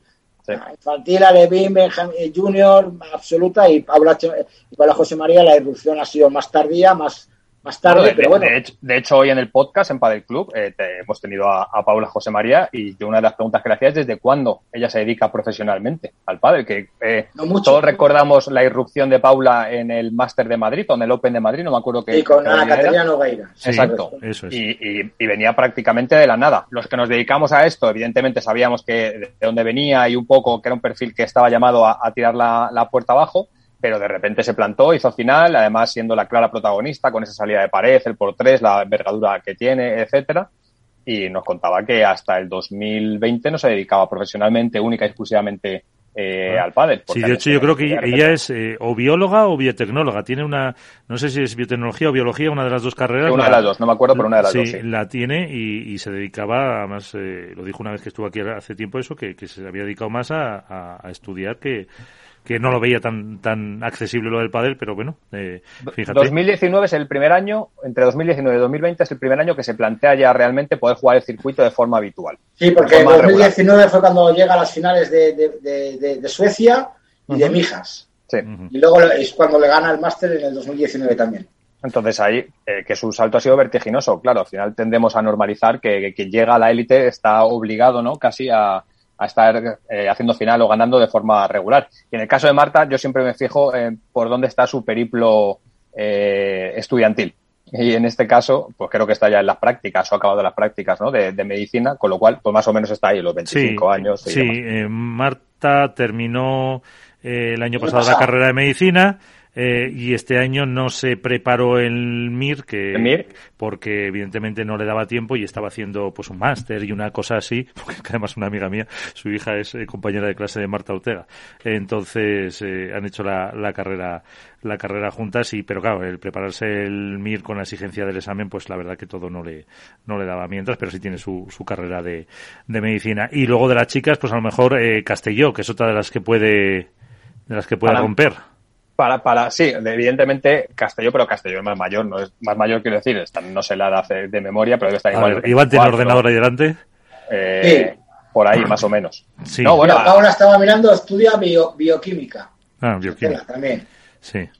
Hay, hay, hay, perfiles, ¿eh? hay perfiles que van a regenerar poco a poco el ranking, eh, evidentemente, y, son y ya hay varios, de hecho, metidos eh, en cuadro poco a poco y que están, están empezando, pues Senia Klaska también está ahí, que es un perfil bastante interesante. Bueno, hay jugadoras, pero que creo que después de dar el salto, también a lo mejor por el estilo de pádel que se practica en el femenino y en el masculino, que tiene sus diferencias, evidentemente, hace que a lo mejor la veteranía, la experiencia, las tablas cuenten más en el pádel femenino a lo mejor que, que en el masculino. Y hablando de pádel femenino, yo creo que no podemos dejar pasar eh, la ocasión de lo hacemos en las buenas y también creo que hay que hacerlo en las menos, que es eh, hablar de la figura de Gemma Triay. Creo que Gemma Triay, al igual que antes eh, comentábamos que Paquito y Dineno no pasan por su mejor momento de la temporada, creo que es el caso de Gemma Triay también. De hecho, yo, yo os preguntaba un poco por dónde pasaba pues el nivel de Gemma Triay según qué momentos de la final. Creo que en este caso no tuvo tanto que ver esas desconexiones a las que apuntaba la semana pasada, pero a mí me sorprendió la poca eh, incidencia que fue capaz de llevar en el momento decisivo del partido, eh, la laxitud a la hora de acelerar según qué golpes que son muy característicos del patrón de juego que ella mantiene. La bandeja, eh, por ejemplo, es un tiro que tiene muy, muy, muy pulido, muchas veces con la víbora y esta vez en el tercer set apenas llegaba tan solo a tocar, llegaba muy forzada y no, no podía mantener la, posición de dominio o se quedaba en defensa o se quedaba descolocada. Una serie de, de bueno, desajustes en lo que es el, el juego puro de Gemma Triay que a mí me llamaron poderosamente la atención y que me hace pensar que, bueno, eh, no está en un buen momento de la temporada, creo que los resultados así lo reflejan, porque en este caso, al igual que se habló el año pasado de Alejandra Salazar, y yo fui el primero que apuntó que le costó mucho eh, adaptarse a su nueva pareja y al nuevo rol que tenía que, llevar a cabo, creo que Alejandra jugó un gran partido. Creo que en el tercer set ella es quien mantiene a la pareja no solo en el encuentro, sino por encima hasta que le vuelven, les devuelven el break. Pero Gemma eh, tiene trabajo que hacer para recuperar su mejor versión, porque yo, insisto, eh, sigo creyendo que la lógica deportiva eh, es que la pareja número uno femenina acabe en torno a los 13 torneos eh, ganados esta temporada. Pero para ello, Gemma necesita estar en el nivel al que nos tiene acostumbrados. Si no, Ari y Paula ya no solo es que vayan a hacer el trabajo que tienen que hacer, que son una garantía en grandes tramos de la temporada, su reto es que sea durante toda la misma temporada, pero, pero si Gemma no, no consigue recuperar el tono que tenía a principio de temporada, lo van a pasar mal las número uno. Tampoco sabemos eso, que muchas veces la acumulación, eh, momento físico, pero eh, sí coincido contigo, Alberto, en el que no fue una jugadora que marcara las eh, diferencias en una final que a lo mejor tenía que haber eh, dado ese pasito más, eh, ni daba golpes decisivos, ni a lo mejor mm, le faltaba le faltaba un poquito más de esa de esa reacción a la hora de subir a, y, se notó en el, atrevimiento. O sea, Gemma es una jugadora descarada.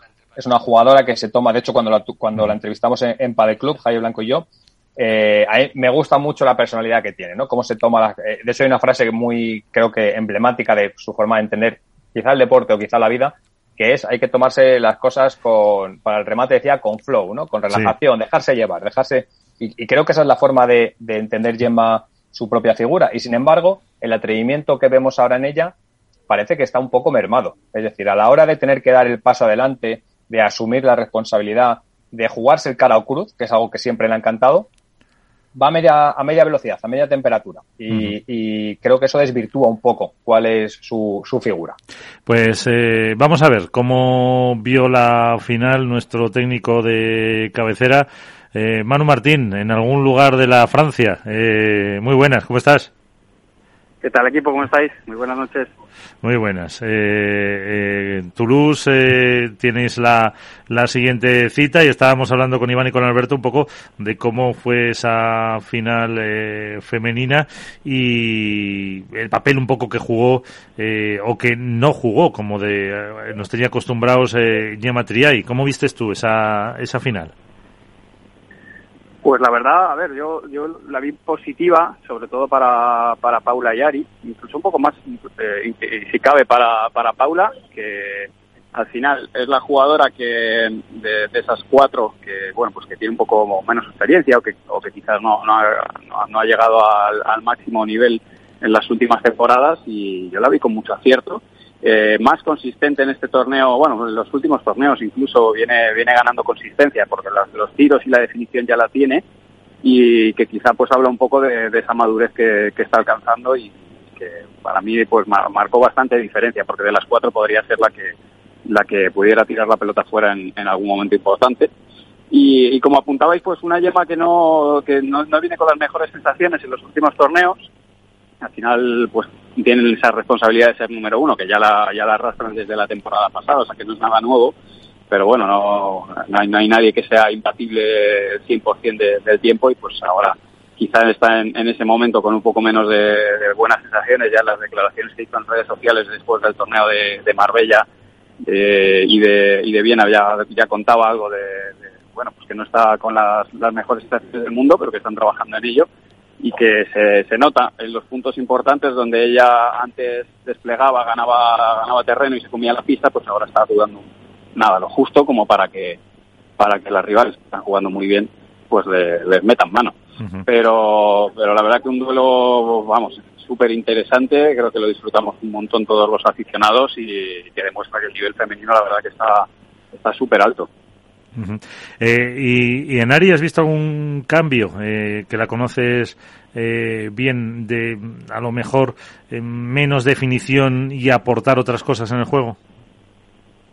Sí, yo a Ari le vi, que seleccionó muy bien en momentos importantes, manejó bien los tiempos, está dejando que también pueda jugar Paula a, lo que ella juega a veces, que, tira y que, tiene, tiene arrojo. Pero bueno, Ari, la verdad que desde hace ya un par de temporadas ella dio un, un, hizo un clic ahí en, madurez después de su, de su etapa con Alejandra y la verdad que yo la, la, suelo ver bastante bien en, en, casi todos los torneos. O sea que sí que es verdad que ella es, está siendo muy estable, lógicamente tiene tiros de definición, pero pero están las dos jugando a un nivel muy alto. Pero sí, sí que es verdad que ya a Ari ya hace un par de temporadas que la veo bastante madura, lógicamente con excepciones en algunos partidos o torneos, porque es normal, algo que es normal, pero pero sí que la veo, como, como os digo, muy muy estable. Eh, bueno, ahora que le dejo a Alberto Iván. Eh, ¿Y la de chicos, eh, tan extraña como marca el resultado o no? Si pudiste verla, pues no sé. La de chicos no la pude ver en directo, pero sí que me, me, resultó extraño ese, ese segundo set tan abultado, ¿no? Después de, de venir como venía primero y, y, luego un tercero que, bueno, tuvo que ser, iba súper parejo hasta el final y que tuvo que ser, la verdad, que súper interesante. O la ver en diferido, porque esa no, no tuve oportunidad de verla, pero, pero sí, la verdad que fue apasionante. Eh, Alberto, Iván. A ver. Hola Manu, buenas noches. ¿Qué tal? ¿Qué tal, Iván? Muy buenas noches.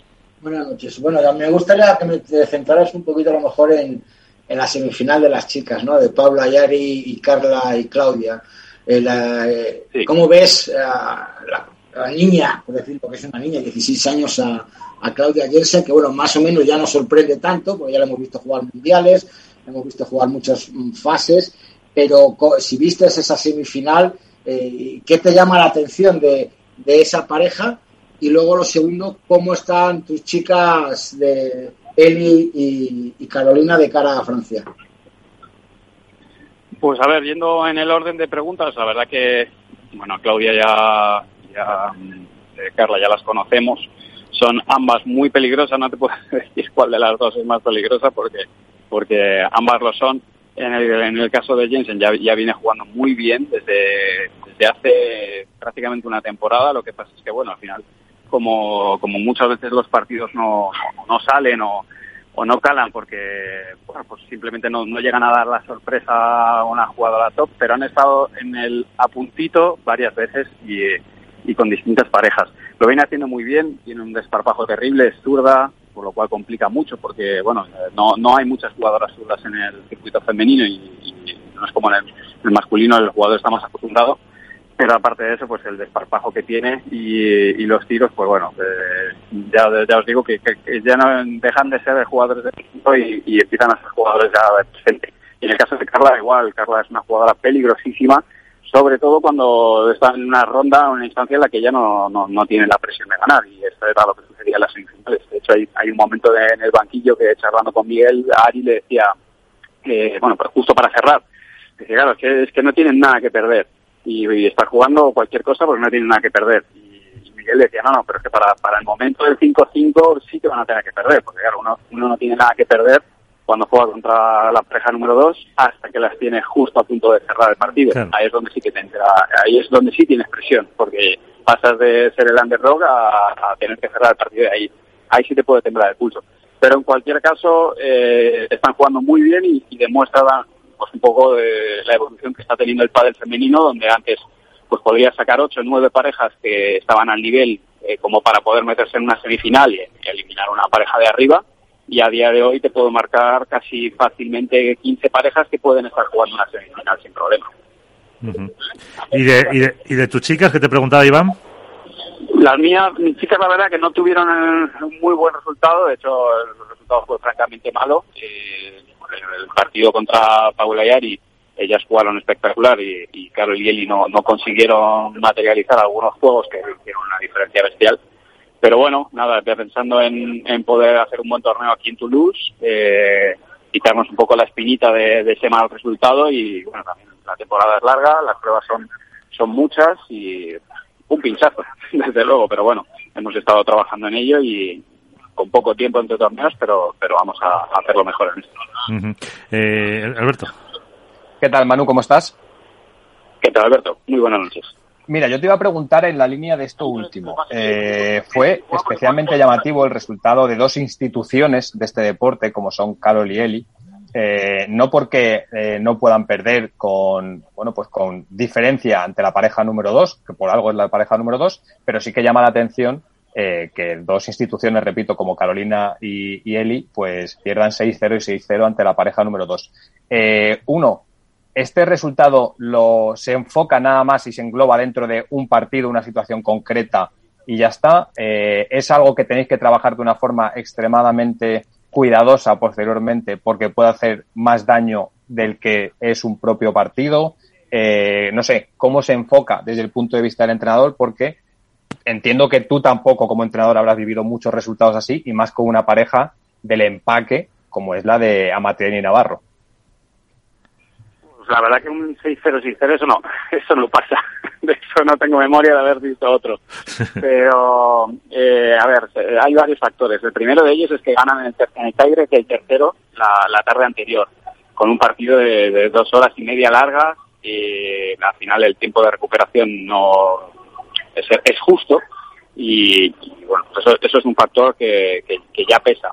Ah, segundo, se, se, suman los puntos de oro. Eh, Carol y Eli tienen varios puntos de oro en el primer set, no así en el segundo, en el segundo no, no hubo ni, prácticamente ni opción, pero en el primero sí que la hubo y, y lógicamente no se juega de la misma manera un, un partido cuando vas 3-3 o 2-2, porque puedes perder 6-3, 6-4, 6-3, 6-2 y, y no estaríamos hablando de esto pero al final cuando no consigues materializar tus oportunidades y el punto de oro tiene, tiene esa faceta y, ese peso, pues lógicamente se te complica. Entonces un resultado abultado, eh, en, un poco en respuesta a la pregunta, pues puede ser eh, que intentamos quitarle peso y a la vez lo tiene, ¿no? Por un lado eh, es algo que puede suceder porque estadísticamente, pues probabilísticamente puede suceder, pero desde luego no refleja a Carol y él y, ninguna jugadora de, entre las 15 primeras están, están para perder 6-0, 6-0 contra otra pareja si no es por una, unas circunstancias muy concretas, ¿no? Y de hecho ya se han jugado contra la pareja 1 y han tenido partidos más o menos ajustados, pero, pero como te digo, te tienen que dar muchas, eh, muchos ingredientes para que no consigas hacer ni un solo juego en un partido, así que bueno, se trata como, como lo que es, intentando trabajarlo y, y enfocarte en el siguiente partido lo antes posible para, para que, bueno, puedas perder un partido, pero no de manera tan abultada. Eso, más como partidos ahora nos van a faltar, así que eh, eso, mucho ánimo y adelante ahí en eh, Toulouse. Eh, Manu Martín, un placer contar contigo otra vez más. Muchísimas gracias. Un placer, equipo. Un abrazo muy fuerte. Un abrazo. Y no sé si queréis comentar algo más de las chicas o hacer algún apunte antes de irnos de la FIT y la FEP que no, no sé qué, ha bastante completito. qué jardines qué jardines se mete ahí este este deporte en este caso. Bueno yo creo que más que jardines se está defendiendo. Yo creo que, que la OPA hostil como tituló nuestro compañero Jesús Mata en marca la OPA hostil que está haciendo el tenis al pádel no sé a cuento de qué viene. Eh, está viendo que, que el pádel está creciendo mucho más que el tenis que se, se juega más al pádel que el tenis y entonces dice, bueno, pues ahora voy a por él. Es como se está un poco haciendo lo mismo que hizo el fútbol con el fútbol sala. ¿no? Eso mismo iba a poner yo ahora. Pero bueno, el fútbol sala al fin y al cabo se dejó comer la tostada porque al fin y al cabo, bueno, sí que lo veo más parecido al fútbol, aunque los, eh, por la única diferencia es que, que, que, que el campo es, bueno. es, es, menor, pero yo no creo que es muy parecido porque un jugador de fútbol en fútbol sala no hace nada y un jugador de fútbol sala en fútbol se ahoga. Pero yo creo que, que la, el pádel se tiene que defender. Es como si ¿Por qué no coge el tenis al badminton, que también se juega con pala, o el ping-pong, o, o, o, o, el balonmano? Porque está alegando que el tenis y el pádel, como llevan la misma, se juegan con raqueta, se juegan al aire libre o en indoor como el tenis, llevan el mismo puntaje, ¿no? Que el fútbol vaya por el balonmano, que se juega con una parte del cuerpo, que se juega con, en unas, en, en, con porterías, que el puntaje es el mismo. Yo creo que son deportes totalmente diferentes, externos, y el único problema que veo aquí, que es lo que hemos comentado en las noticias, es que haya federaciones nacionales que aglutinen tenis y pádel, como estamos hablando de Italia, Francia, Gran Bretaña, me parece que también, o Qatar, y que esas eh, federaciones estén dentro de, de, la Federación Internacional y tengan voz y voto. Es lo que está pidiendo la Federación Española de Pádel, en la cual que recomienda a la Federación Internacional que esas federaciones solo tengan voz y no tengan voto. Yo creo que, que, no tiene nada que ver un deporte con otro y que, que tenemos que hacernos fuertes y, y, defender nuestro deporte. Yo creo fervientemente en la independencia del pádel para decidir cuál es su futuro claro. como deporte y eso de ahí no me va a sacar absolutamente nadie, pero no tengo una posición radical con respecto a las sinergias que existen con el pádel y a que, eh, con el tenis, perdón, y a que creo que el tenis puede ser un, un trampolín en según qué cosas para el pádel. Siempre y cuando esto no suponga capar el punto número uno que he dicho, que es la libertad y la independencia del pádel para su desarrollo como disciplina deportiva.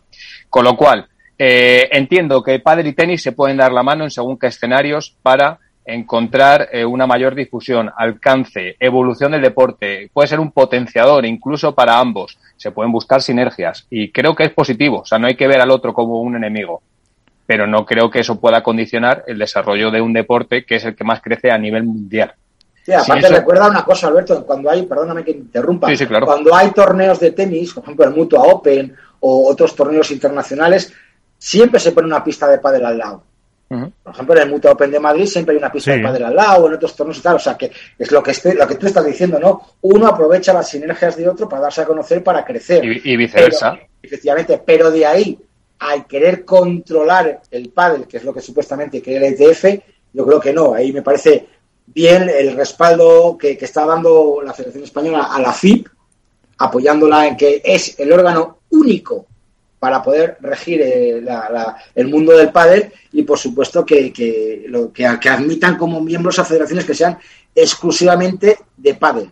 Yo, yo, yo en eso y, dentro del desconocimiento que creo que tenemos porque no estamos a nivel interno, no lo veo eh, negativo en el sentido que el pádel todavía está todavía muy lejos de poder desarrollarse en según qué escenarios, con lo cual las federaciones de tenis pueden ser un buen, una buena herramienta para que el pádel empiece a poco a poco vertebrarse y a florecer en según qué escenarios. Ha pasado en Europa especialmente y creo que es el caso más, más simbólico. Y creo que es positivo que una federación que ya tiene un trabajo, tiene una estructura, tiene una capacidad de generar eventos, eh, no sé, menores, eh, formación, etcétera, ayude al pádel a llegar a esos escenarios donde por sí solo no podría llegar. No lo, no lo olvidemos, ¿eh? Tampoco nos pensemos que el pádel eh, es algo que no es. El pádel hay muchos escenarios todavía a los que no puede llegar. La cuestión es si para llegar a esos escenarios se tiene que hipotecar o no.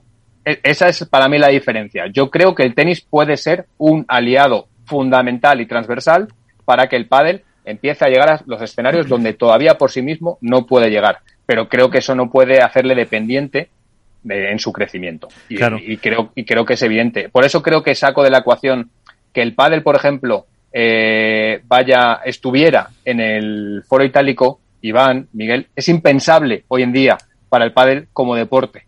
Es impensable, no llega ahí. Y os lo digo, y os lo digo no porque estuviera, que además, sino porque yo conozco perfectamente cómo funciona el tenis, porque trabajo en un medio de comunicación tirada nacional y todos sabemos el alcance que tiene el tenis eh, a nivel mundial. Lo hablaba hace no mucho en una reunión en mi periódico con respecto a esto. Entonces, hay que ser inteligentes y sacar la parte positiva que tiene en la ayuda que el tenis puede ofrecer al pádel y si la quiere aceptar, que ojo, a lo mejor decide que no y que no tiene que ser el catalizador que necesita el pádel para evolucionar y para poder permitirse saltar a ese tipo de escenarios. Lo que estoy convencido es que el pádel dentro de 20 años a lo mejor sí que puede llegar a plantearse tener escenarios como el Roland Garros de turno para poder celebrar solo pruebas de pádel. ¿Creéis que hoy en día es posible? No, no lo es, seguro. Con lo cual, creo que hay una serie de sinergias mutuas que pueden hacer que el pádel se beneficie y que el tenis también, bueno, en cierta medida, pues sea capaz de parar el golpe que está teniendo con respecto a la caída de licencias federativas, de construcción de pistas, de industria, etcétera. Pero no pensemos que el pádel es tan grande como para comerse al tenis, porque no es verdad. No es verdad. No, claro que no. Eh, comerse no, pero yo no sé si ya en países con una cierta eh, influencia del pádel, con un desarrollo, con un número de pistas, como por ejemplo es el caso de, de Italia, si esa federación italiana de pádel debería tener más presencia. Por supuesto que para mm, países más emergentes el ir de la mano del tenis puede ser clave para que se pueda desarrollar ese deporte, pero no sé si, o sea, no sé, por decirte Indonesia, el país que sea, me da lo mismo, pero no sé si en dos países europeos eh, con cierto desarrollo, con, vimos cuando estuvo el CEO de Playtomic, la cantidad de cientos de pistas que se habían abierto en, en Italia, no era el momento, en este caso, a lo mejor ya para, para dar ese paso, sí. No lo sé. Bueno, pero, pero eso, pero eso tiene, es, un, es el momento en el que el padre tiene que decidir cuál es su futuro.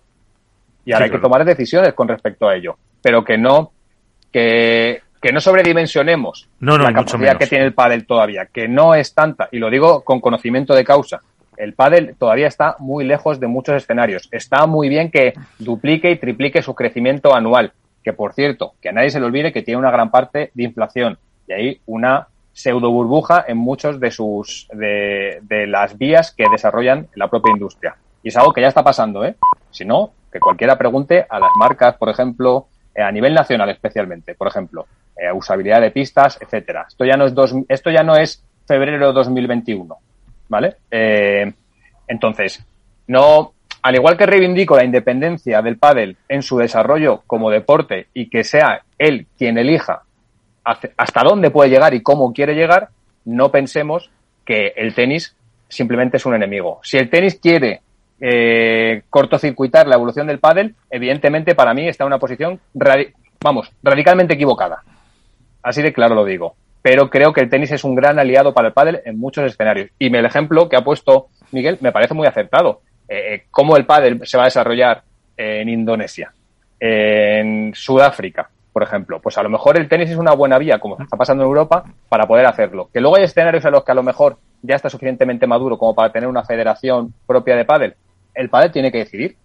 El padre está en un momento para decidir si eso quiere que sea así o no, o le conviene seguir bajo el paraguas del tenis en según qué escenarios. No olvidemos que detrás de todo esto está el Olimpismo también. Sí, claro, eso es eh, clave también. Pues eh, como se dice, veremos eh, o esperamos acontecimientos de la evolución de este tema y de si al final pues se van o no independizando de, del pádel y las consecuencias que pueda tener esa petición de la Federación Española de Padel. Pues Iván Hernández, Alberto Bote, compañeros. ¿Vamos a la porra o no? Ay, pues me había olvidado. Pues no mira los cuadros ni nada. Eh, eh, la semana pasada tengo hecha la foto. Yo creo que... No ganó nadie, sí. Eh, hombre, seguro que las chicas las ganó alguien y Sanio... Sí, las chicas las ganó, bueno, no. No, Alberto no, Alberto no, porque va por la número de, uno. De, hecho, Iván, tú dijiste Sanio Tapia, juraría. Es verdad, sí, es verdad. A ver si encuentro, la, eh. si encuentro la foto. Gracias, Alberto. En el... llevo medio jamón solo. Pero las chicas falla seguro. Las chicas, eso. Pues eh, lo dejamos en paleta, entonces. Paletilla, eso es. Eso, pues a ver. ¿Y para Francia qué? Para Francia. Vale, Alberto. Yo, yo me mantengo firme, no, no me bajo de mi barco. Insisto, insisto en que siguen quedando camarotes, incluso ahora que, viene el oleaje. No, hombre. Eh, a ver, Iván. Iván está, mirando, está mirando el cuadro ya ahí. hombre, claro que estoy mirando el cuadro. Yo creo que ahora en Francia voy a intentar poner una fichita para el resurgir de Paquito y Martín. Venga. Paco, ¿y de chicas? Y de chicas, eh, es que, claro, no sabemos todavía cómo son las pistas, no sabemos poco, pero me voy a ir con Ari y Paula otra vez. Las número dos. Y pues yo, mira, eh, vamos a decir Sanio, que está ahora y ya que ha estado con nosotros, y de chicas, pues eh, ahí es difícil, porque al final es una otra, una otra. venga, vámonos con Marta y Bea a ver si se, se consiguen ahí. Porque la verdad que venir de ganar de Dinamarca y de repente perder el primer partido en octavos es, es, extraño, es raro lo que pasó ahí, ¿no? Vamos a ver cómo se le da Toulouse. Pues señores, eh, lo dicho, eh, muchísimas gracias. ya hasta la próxima semana. chao, chao. Chao.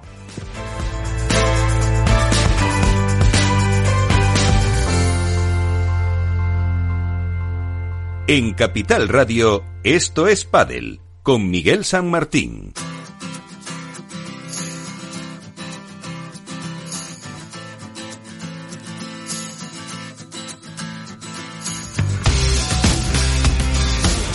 Y con Félix Franco, que ha aguantado estoicamente toda esta hora y media aproximadamente de programa, una semana más, todo hay que decirlo. Así que nos vamos, eh, que el consejo es el de siempre que sean felices, que jueguen mucho, que se cuiden y que no nos olviden porque estaremos por aquí la próxima semana dando un poquito de guerra y contando pues lo que pasó en eh, Toulouse, eh, si eh, como aciertamos o no esas porras que hemos hecho a esta última hora. Que nos vamos. Adiós, sean felices. Esto es Padel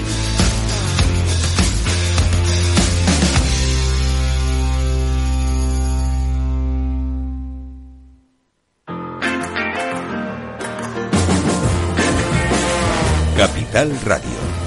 Música y mercados.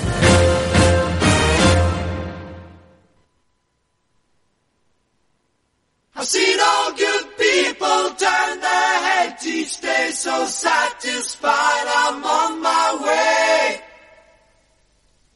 I've seen all good people turn their heads each day so satisfied I'm on my way.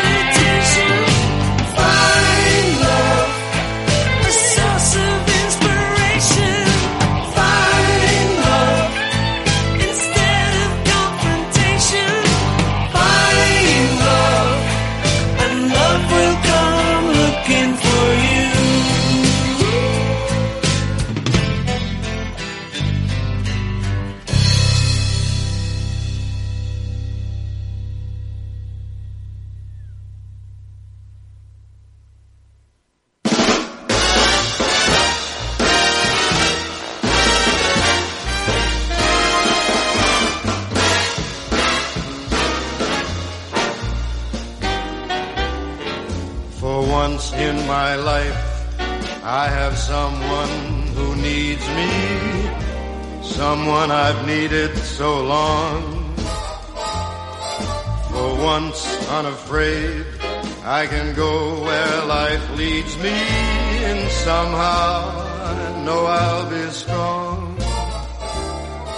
For once I can touch what my heart used to dream of long before I knew. Someone warm like you would make my dreams come true. For once in my life, I won't let sorrow hurt me, not like it's hurt me before. For once, I have something I know won't desert me, and I'm not alone anymore. For once I can say this is mine, you won't take it. Long as I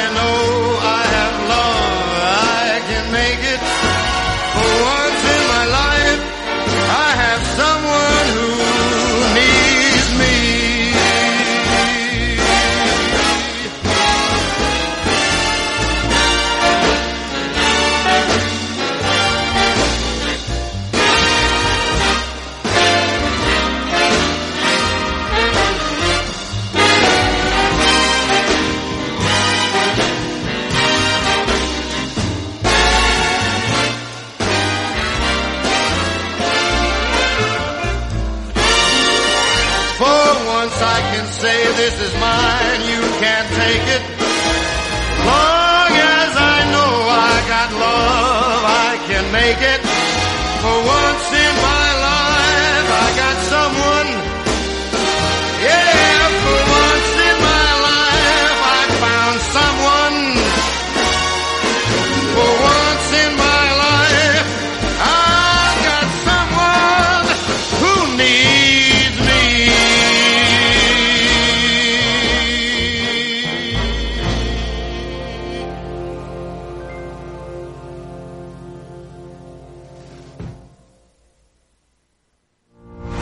Los jueves de 3 a 3 y media en Capital Radio, Gestión del Talento, el escaparate de la formación para el empleo. Expertos formadores, agentes sociales y representantes de la Administración se dan cita en este espacio para impulsar el valor de la formación y el talento. Un espacio de Fundae, la Fundación Estatal de Formación para el Empleo, dirigido por José Joaquín Flechoso.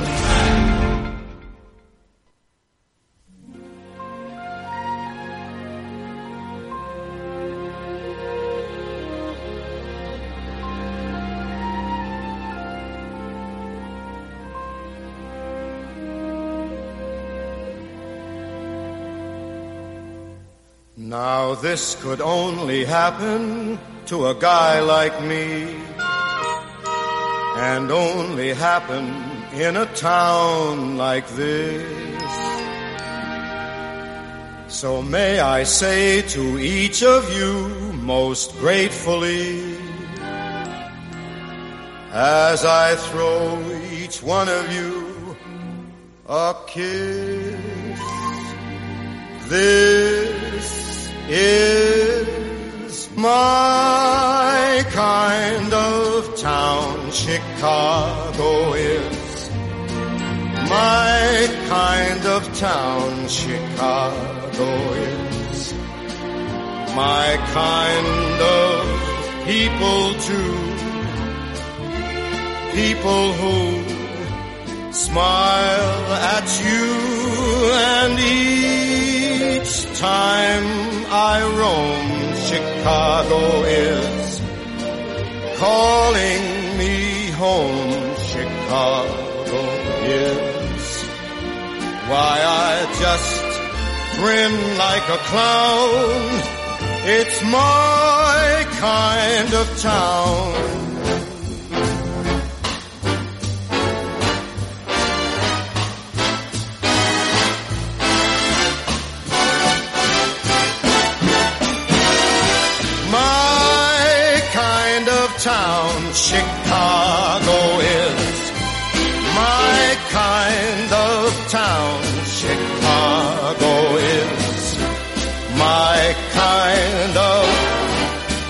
razzmatazz.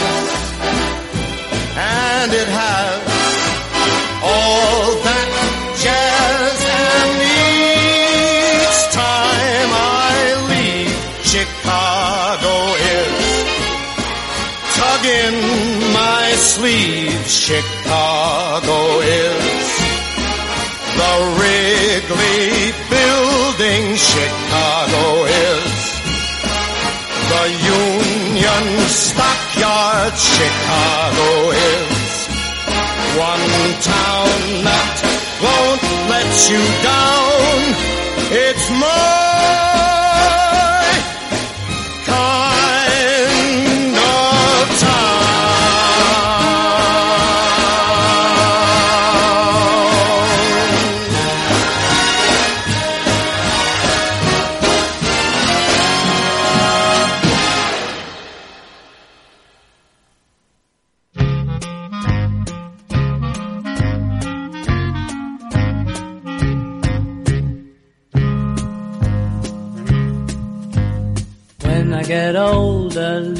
my hair, many years from now, will you still be sending me a Valentine? Birthday greetings, bottle of wine. If I'd been out till quarter to three, would you lock the door? Will you still need me? Will you still feed me when I'm 64?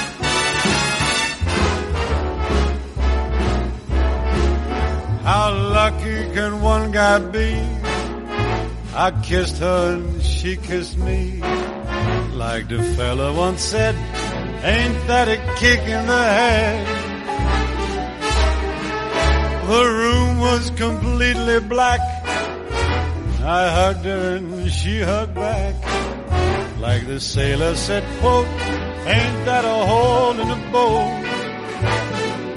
My head keeps spinning. I go to sleep and keep grinning. If this is just the beginning, my life is gonna be beautiful. I've sunshine enough to spread. It's just like the fella said. Tell me quick, Ain't love a kick in the head?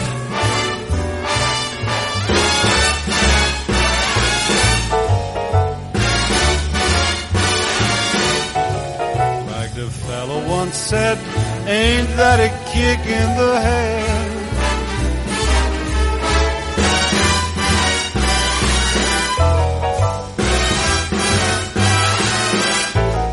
Like the sailor said, quote, Ain't that a hole in a bowl? My head keeps spinning. I go to sleep and keep grinning. If this is just the beginning, my life is gonna be beautiful. She's telling me we'll be wet. She's picked out a king size bed. I couldn't feel any better or I'd be sick. Tell me quick, boy, love a kick. Tell me quick.